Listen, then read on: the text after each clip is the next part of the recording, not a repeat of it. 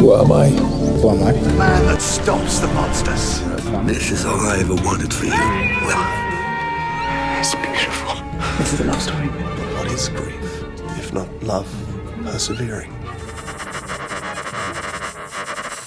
Sean bienvenidos a Adictia Visual. Aquí estamos en vivo, en un live, para hablar de una interesantísima película que se llama La peor persona del mundo. Y bueno, esta película se acaba de estrenar en cines hace, eh, de hecho se estrenó el, la semana pasada, el viernes. Y ya es una película que han dado pues por medios alternativos, ya saben. Y bueno, pues para hablar de esta maravillosa película está aquí conmigo Sandra. Hola Sandra, ¿cómo estás?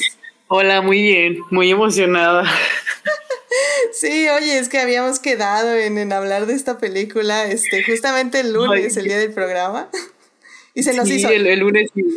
Eh, ya, ya la tengo que volver a hablar. La, la verdad, ya, yo ya, mi película favorita, en verdad, en lo que lleva, ahorita la comentamos, pero sí. Ahorita, ahorita vemos, estoy muy emocionada. Excelente. No, sí, la verdad yo ya vi esta película hace rato en medios alternativos, pero sí creo que me hubiera gustado verla al cine, la verdad no lo planeé. Y bueno, para quien no sepa, eh, La peor persona del mundo es una película noruega que está dirigida por Joachim Thier, que básicamente al parecer, digo, no he visto más películas de este director, pero es parte de una trilogía que él hizo, eh, una trilogía temática, no tanto una trilogía, trilogía. Pero bueno, es eh, su primera película de esta trilogía de Oslo Trilogy, como le llaman, la trilogía de Oslo. Es, se conforma por Reprise del 2006 y Oslo 31 de agosto del 2011. Así que bueno, esta peli, eh, La peor persona del mundo, pues estuvo en Cannes en el 2021 y pues este ganó la actriz Ren, Rena- Renate, Renate, ¿cómo se pronunciará? bueno, Rainsby. Ajá, eh, ganó este el premio a mejor actriz y bueno pues eh, también está esta película también está nominada para los Oscars está para Sí. mejor película internacional y pe- mejor guion original lo cual también me, me alegra mucho y de hecho me arrepentí un poco deberíamos haberla puesto en el programa como en lugar de Licorice Pizza siento que hablar de Licorice Pizza me hizo que me gustara menos la película Ay, sí, ¿no? Como que a mí también, como que cuando lo hablaba y pensaba en algo que en verdad me gustara de Licorice, sí era como que no hay nada que me haya gustado. Solamente fue como tanto la emoción que yo tuve, ¿no? Y creo que tú también la tuviste, como que veías y decías, ay, está, se ve interesante, está padre, y fue Ujú. como, como que fuiste muriendo, así como que muriendo, ¿no? Así de que no. Ya sé. Pero bueno, pues ya, ¿qué, ¿qué le vamos a hacer? Así que vamos a tener este pequeño live, al menos para reivindicarnos un poco. Sí. Y pues Sandra, eh, cuéntanos por favor, ¿quién es la peor persona del mundo? Y, ah, bueno, bueno, perdón, eh, rápidamente eh, una, una sinopsis para el público que probablemente no ha visto una, esta película. Eh, básicamente la cinta nos relata la vida de esta protagonista que ahorita se me perdió el nombre. Pero bueno, eh, la protagonista acaba, eh, que es Julie, eh, se llama Julie, sí. El- Sí. La protagonista se llama Julie y básicamente ella acaba de cumplir o va a cumplir 30 años. Y lo que vamos a ver es, creo, un año de su vida más o menos, eh, donde básicamente va a tener como grandes revelaciones personales o va a tratar de encontrar el rumbo de su vida. La verdad es que esa es la premisa, no hay más, más cosas complicadas que eso. Pero bueno, ahora sí, Sandra, por favor, cuéntanos quién es la peor persona del mundo. Ay, no sé, fíjate que ahorita que lo comentas así, siento que todos podemos llegar a ser la peor persona o incluso somos la peor persona del mundo en un punto de nuestras vidas. Y yo pienso que por eso me gustó muchísimo esa película. No sé, no sé tú, Edith, pero a mí, por ejemplo, yo siento que en, en una parte de tus 20 llegas a sentirte así, ¿no? Pues la verdad es que yo a mis 30 Sí, ¿no? Como, o sea, 20, 30 lo llegas a sentir totalmente. O sea, como Claro. que yo cuando la vi, sí conecté. O sea, sí llegué a conectar. Yo creo que más porque también es mujer, ¿no? No sé cómo tú lo viste. sí. Pues obviamente Julie es la peor persona porque pues es, es su, como es desde su perspectiva, ¿no? Y, y pues no sé, yo como que la vi, yo lloré, en verdad, sí lloré en varias ocasiones. No sé tú, ¿qué, qué opinas? Sí, la verdad es que es a mí lo que me gustó mucho de, esta película es que no vemos este tipo de trama muy seguido. Porque al final del día, si nos vamos a un género, esta película es un coming of age.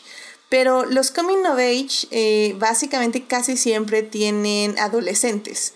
Eh, niñes, adolescentes, preadultos que están pasando básicamente estos cambios entre hormonales, entre situacionales, entre económicos. Creo que, por ejemplo, eh, yo me recuerdo mucho Lady Bird, que, es un coming of age de una chica este, que pasa de adolescente a adulto, básicamente, y pues todo lo que vive, ¿no? Con, su madre y sus relaciones. Y creo que eh, no habíamos visto hasta ahora, hasta esta película, eh, una cinta que reflejara la siguiente etapa, ¿no? Lo que a mí me gusta decirle la adultez hobbit, que es básicamente eh, Tolkien decía que los hobbits entraban a la mayoría de edad a los 33 años. Y, básicamente es eso. Yo creo que nuestra generación, entre la millennial, próximamente la generación Z, eh, creo que ya tenemos una segunda etapa de adultez donde primero tenemos la adolescencia, que es como entre los 20 y algo así, y luego van los 30, ¿no? Que es básicamente cuando ya todo el mundo te está diciendo sienta cabeza, este, ya tienes que tener una casa, hijes, tus finanzas bien, ya tienes que tener una carrera, ya saber qué quieres.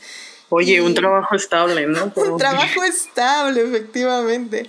Y lo padre de esta cinta es que te relata que cómo vive esta chica, cómo vive esta mujer, todo esto que le, todas las presiones sociales, las presiones personales individuales, y cómo las va explorando, ¿no? En esta segunda adultez, por decirlo de alguna forma.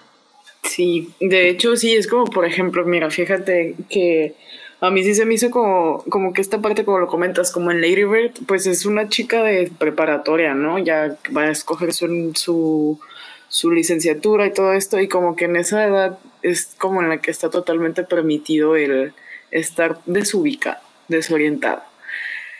Y ya ahorita como que, por ejemplo, en los 20, 30 ya no está como tan bien visto, pero pues todos te sienten, o sea, yo en todos mis conocidos hemos escuchado ese tipo de conversaciones, ¿no? En la que dices, es que no me hallo, no me encuentro y todo, y pues fantaseas, o sea, la fantasía siempre está ahí viva de cualquier forma, ¿no? Y, y pues la presión social, como lo comentas, a mí la verdad sí siento como que yo cuando, o sea, como te lo he dicho, yo cuando la vi dije, wow, esta película sí habla un tema bastante importante de nuestra generación. Exacto, y, y lo que a mí me gusta mucho del título, digo, la, el título se refiere más que nada a una frase que dice un personaje en la película, pero yo sí creo que el título sí habla de cómo eh, nos sentimos las peores personas del mundo cuando no cumplimos las expectativas que nos pone la sociedad, ¿no? O cuando no estamos cumpliendo lo que deberíamos, en teoría, estar cumpliendo.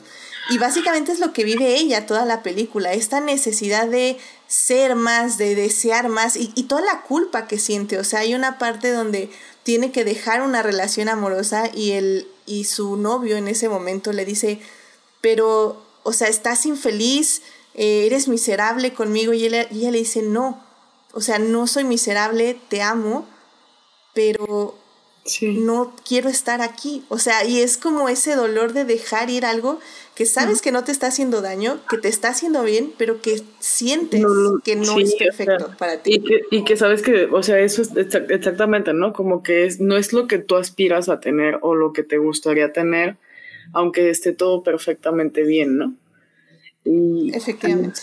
O sea, a mí, no sé qué ibas a decir, Edith. No, no, adelante.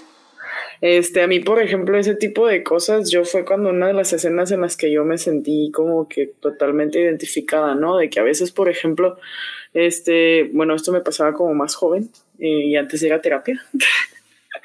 que, que que, este, por ejemplo, a veces estabas en una relación o entablando algo y conocías a una persona y sabías que te hacía mucho bien, pero era una relación que estaba bien, todo, todo estaba perfectamente, pero tú no estabas bien y era lo mejor lo que tú en ese momento no lo estabas disfrutando y pues tú en un, en un punto pues eres la peor persona porque tienes a, estás como de cierta manera nada más haciendo perder el tiempo, ¿no?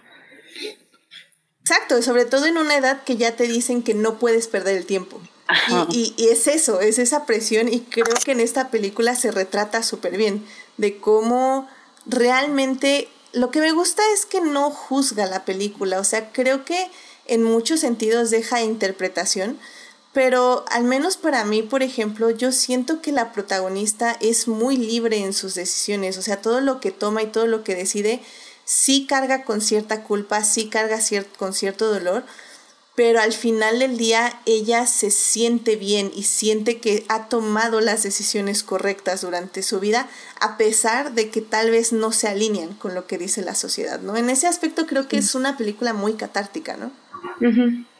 Sí, de hecho, por ejemplo, yo no sé si podemos hablar con spoilers, creo que no, ¿verdad?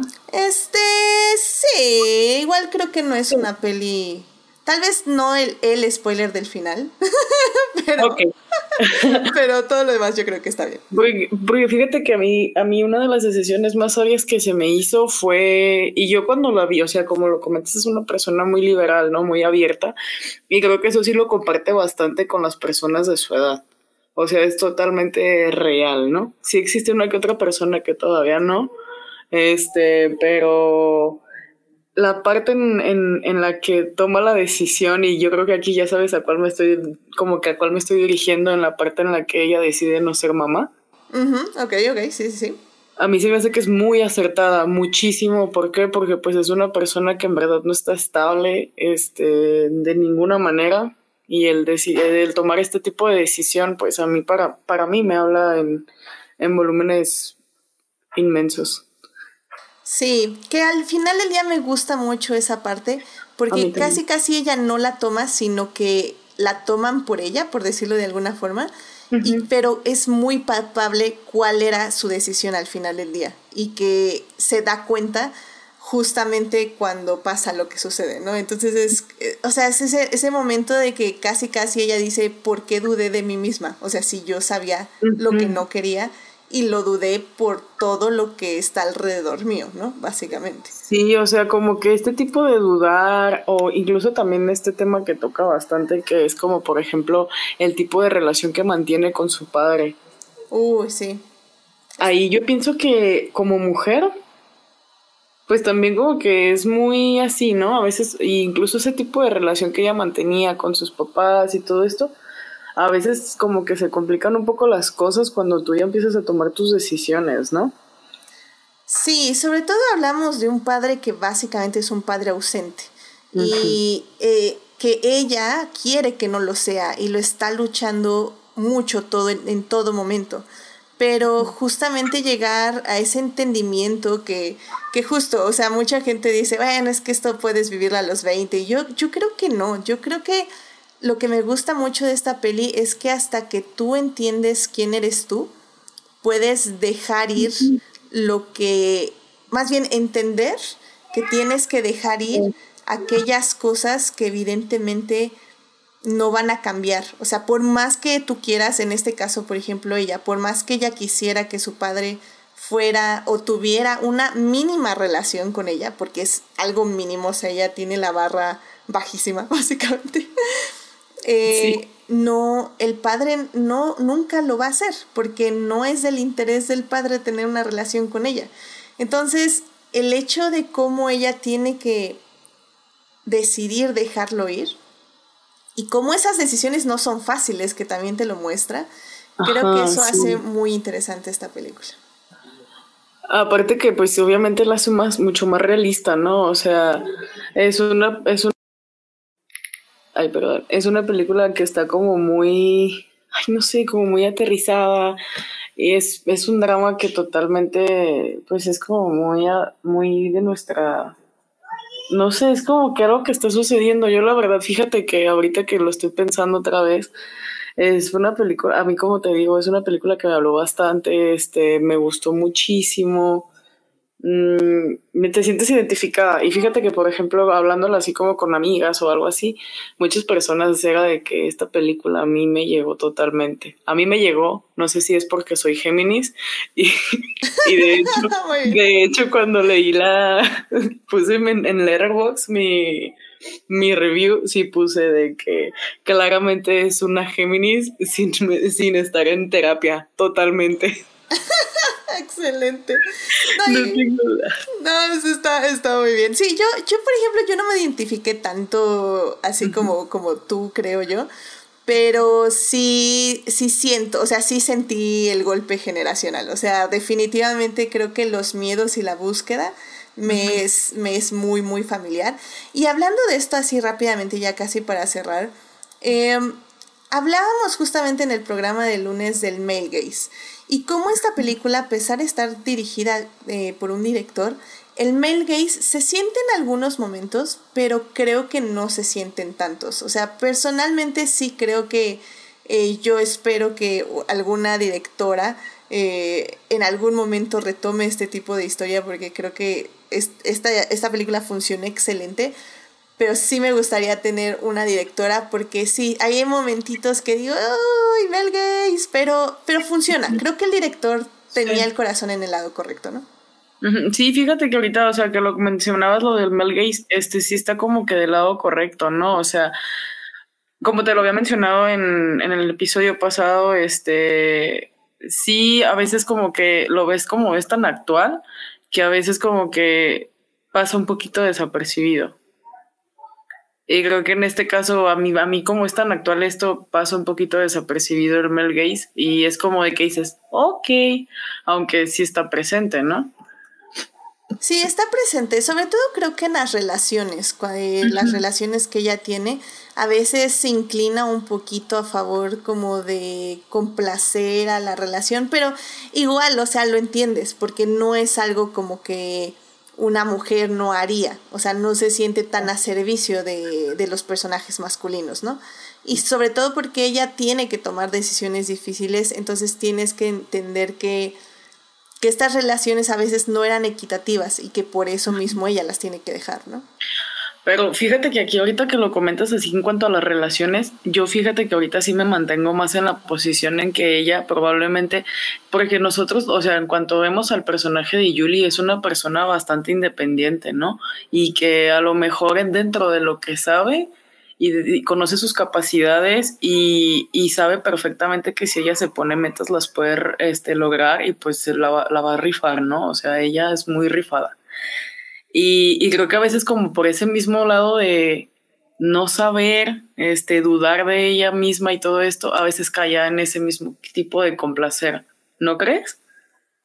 Sí, sí, es que eso es lo padre de esta película, que es realmente un personaje muy complejo. O sea, muchas personas, bueno, no sé qué, qué tipo de personas, pero se le puede culpar de volátil, se le puede eh, culpar de indecisa, pero literalmente es que es eso, ¿no? Es no saber qué quieres hacer de tu vida y tomar las decisiones equivocadas para darte cuenta cuáles eran las correctas y viceversa, ¿no?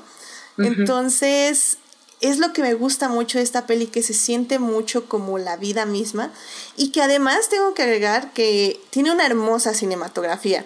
O sea, hay momentos cinematográficos realmente bellos que rompen un poco eh, la realidad, por decirlo de alguna forma, y se van un poquito más a lo onírico, pero funciona, funciona en esta idea de que cómo a veces idealizamos o imaginamos o fantaseamos acerca de ciertos momentos, ¿no? Y creo que llevarlo a la pantalla de esa forma funciona perfectamente para la cinta. Oye, y ahorita que comentes lo de cómo está como realizada, el, el soundtrack que tiene es bellísimo. Fíjate que aquí, aquí yo en verdad sí hice como bastante comparación con Licorice Pizza. Este, y pero, por ejemplo en Licorice te ponen un poco de canciones más como más comerciales, ¿no? Como que decías, no, bueno. Y aquí, por ejemplo, sí le mezclaban más o menos, pero todas las canciones encajaban perfectamente. Sí, sí, estoy completamente de acuerdo. Tiene, tiene muy buena música, muy buena selección de imágenes, de fotografía. O de fotografía, totalmente. Sí, realmente en ese aspecto la película también funciona muy, muy bien. Otra vez, mi único pero es que está dividida en capítulos. ¿Por qué? No lo sé. Les odio a quienes estén tomando estas decisiones. Creo que en esta película sí funcionan porque no me molestaron tanto, porque los capítulos no era como de duración, o sea, había capítulos que de hecho hasta creo, creo, creo, que duraban hasta como dos minutos, tres, ¿no? O sea, realmente eran como literalmente capítulos de la vida, con todo y prólogo y epílogo. Y creo que por eso funciona y no se siente tan tedioso como en otras películas que también justamente discutimos el lunes. Y en esta película sí funcionan, pero sinceramente no. Yo estoy 100% en contra de la división de capítulos. Oye, y fíjate que aquí, por ejemplo, desde que empieza la película te dicen cuántos van a ser y todo, y como que es como más digerible, ¿no? Como que dices, oh, ok, pues algunos pasan rápido, como que... A mí, a mí no me gusta eso porque siento que yo los estoy contando. Entonces, Mm, si, sí. si te aburre la peli, eh, bueno, a mí me estaba gustando mucho, entonces no hubo tanto problema. Pero si te aburre, ya nada, se está así como, ay, faltan, ¿cuánto? ¿Vamos en el 2 del 15? Ah, no. ¿Vamos en el 6 del 15? Ah, ya, ¿cuándo se va a acabar, sabes? Sí, sí, sí, aquí como que no, como a mí también, yo, yo soy igual que tú, Edith, este, de que ahí se me, como que los empiezo a contar, se me aburre y todo. Y aquí incluso lo que me sucedió fue que estaba deseando que no llegara el capítulo, el penúltimo, ¿no? Como que no, que no termine.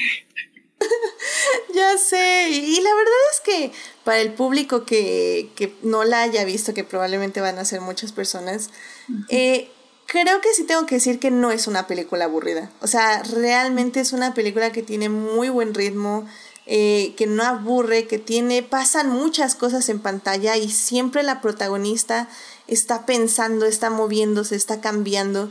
Y creo que eso hace esta película muy, muy entretenida. No sé tú en sí cómo viste el ritmo de la película. A mí, fíjate que el ritmo me pareció bastante bueno, este, y sabes que también me pareció bastante interesante que metieron este un, un capítulo como muy polémico, este, en medio, más o menos en medio de la película, que fue como que te mantuvo más, como que te despertó. Este, no quiero decir tanto pues para que la vean, este, pero a mí siento que sí me, pues como que hubo como este, este despierte, ¿no? Como que en, en el nombre y todo, como que dices, ay, o sea, ¿qué onda con esto, no?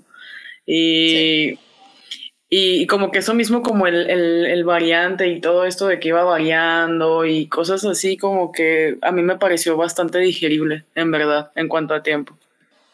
Excelente. Pues bueno, pues Sandra, una conclusión ya para cerrar este eh, live de, de la peor persona del mundo. Eh, obviamente has dicho lo mucho que la has amado, pero dile una vez más a nuestro querido público por qué la tienen que ir a ver. Corran a verla. Si, si se sienten perdidos eh, o en un momento de su vida se llegaron a sentir perdidos, desorientados, este, o, o pues que tengan entre sus 20 y 30 años, incluso no dudo que personas de mayor edad, como 40 o algo así, se lleguen a sentir de esta manera, véanla. Este, corran a, vean, a verla. Este, es una película que aparte es bellísima, es, es actual y, y, pues está linda, o sea, disfrútenla y, y amenla. Y amense. Sobre todo amense, estoy Sí. completamente de acuerdo. Sí, sí, sí, eh, repito, o sea, como hablamos al inicio, es este ya esta segunda adultez de la generación millennial y que probablemente también lo va a vivir la generación Z. Y sí, como dice Sandra, o sea, sinceramente creo que es una película que retrata muy bien las nuevas generaciones. Ahora sí que si también son de los boomers o la generación X que dicen, es que yo no entiendo a estas generaciones, creo que esta cinta tal vez no les puede dar a entender las nuevas generaciones, pero van a entender al, al menos un poco todas las travesías emocionales que estamos viviendo a esta edad. Sí, no, fíjate que ahorita que lo estás comentando se me pasó a este agregarlo. Eh, retrata perfectamente el sentimiento de estar enamorado. O sea, enamórense. Y se van a enamorar. Yo sé que sí, en esa película. Excelente. Y pues sí, y recalco también la cinematografía. Creo que hay momentos muy interesantes de edición y de fotografía que juegan mucho con lo onírico, lo cual también la hace una película sumamente interesante, entretenida, porque de pronto te sacan así una secuencia de la nada. Bueno, no de la nada, pero sí te agarra un poco en curva y dices, wow, wow, ¿estás soñando? ¿Está, ¿Qué está pasando aquí exactamente? Y, y, creo que ese es un poco el punto, que te vayas con las emociones de la protagonista y no tanto con la realidad, porque siempre en todo momento vamos a estar en su realidad y en lo que cabe se podría decir que estamos en su mente. Entonces, eso también me pareció muy, muy interesante de la cinta. Así que bueno, pues muchísimas gracias por acompañarnos, querido público. Muchísimas gracias, Sandra, por estar aquí para hablar rápidamente de La peor persona del mundo. Eh, la verdad es que sí, es una gran película. La pueden ir a ver ahorita en cines y bueno, ya cuando esté en plataformas eh, les avisaré para que vayan a verla. Eh, también está en medios alternativos por si todavía no se animan a ir al cine. Y pues la película está nominada igual para los Oscars para mejor película extranjera y para mejor guion original. Así que pues vamos a ver qué tal le va en los Oscars este fin de semana. Ojalá sí gane algo, en verdad. Ah, va a estar difícil, creo yo, pero sí, ojalá gane algo. Sí. Pero bueno, pues ya saben, el lunes a las 9.30 de la noche en Twitch estaremos hablando de Spider-Man No Way Home. Así que eh, pues ya ahí únanse al chat y bueno, al programa para hablar de esa película que bueno, pues realmente estuvo... no, no voy a poder, van a ser muchos fields el, fin de, el, el próximo lunes. Pero bueno, pues muchísimas gracias Sandra por venir al programa, cuídate mucho y pues esperamos tenerte muy pronto de nuevo ahí en el podcast o pues en algún live por acá. claro que sí, Edith. Muchas gracias por invitarme. Vale, pues cuídense mucho, este, sigan usando cubrebocas y pues nos vemos en el programa de lunes. Así que nos vemos. Bye bye.